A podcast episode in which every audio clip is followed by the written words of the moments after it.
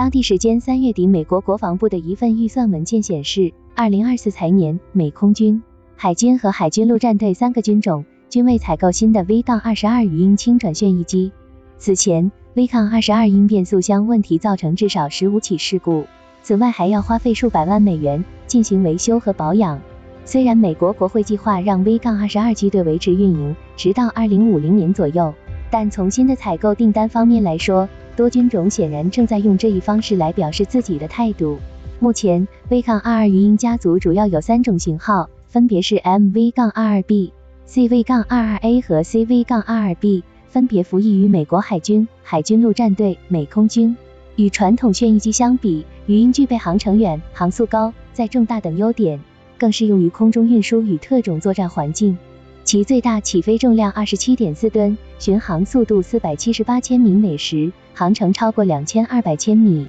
最大飞行速度五百零九千米每时。不仅如此，该机在满载条件下还曾创下八小时飞行三千八百九十千米的航程记录。但与优秀的性能并存的是动力设计方面固有的技术问题，这也导致鱼鹰服役后事故率一直偏高。屡次成为媒体报道的焦点。例如，由于该机旋翼位于机翼上方，在垂直起降过程中，旋翼产生的向下气流容易堆积在机翼表面，导致机翼升力受阻。下冲气流还会在机翼表面形成涡流，对旋翼的正常运转造成干扰。尤其当飞机接近地面时，机翼上的涡流与地面产生的新涡流相互诱导，导致机体不稳。飞行员稍有操作不当，便会在垂直起降时对飞机失去控制。机毁人亡。此外，在转换飞行模式时，鱼鹰也常出现失速等问题。维修维护中，由于其独有的动力结构，维修保养成本很高，也需要更多的时间。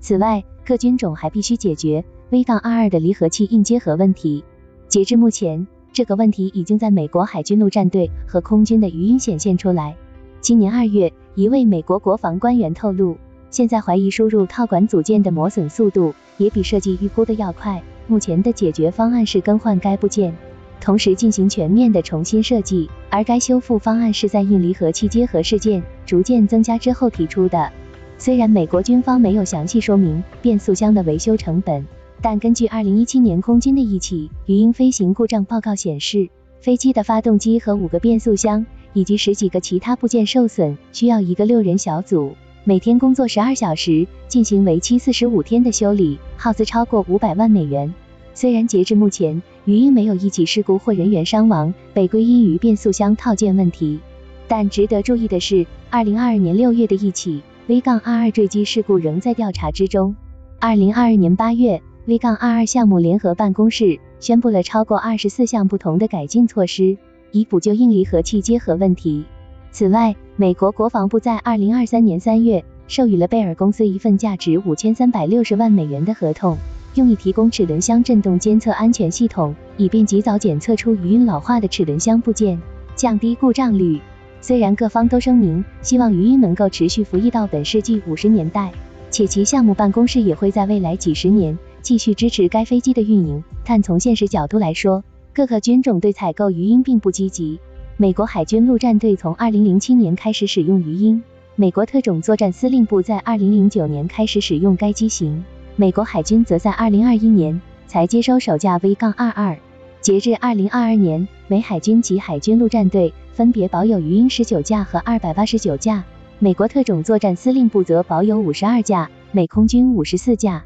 贝尔公司上一次通过国会批准获得 V- 杠二二订单，已经是二零二一年的事情。按照现有的生产速率，语音系列的生产工作只能持续到二零二五年，之后就是例行维护工作。但根据美国海军二零二三年三月公布的二零二四财年预算文件，各军种对鱼鹰的总采购量需达到四百六十四架才能满足战力需求，其中海军陆战队三百六十架，海军四十八架，空军五十六架。不过美国空军表示，目前的五十四架 CV- 杠二二已足够使用，不会再下订单。对于没有新订单这一情况，美海军等军种表示对 V- 杠二二依然充满信心。没有新的采购合同与此前的离合器硬结合问题、变速箱问题没有任何联系。话虽如此，按照目前美国各军种加速退役飞机的趋势，虽然美国国会计划将鱼鹰机队维持到二零五零年，但各军种还是希望聚焦新技术的发展。能够尽早迎来更先进的接替者。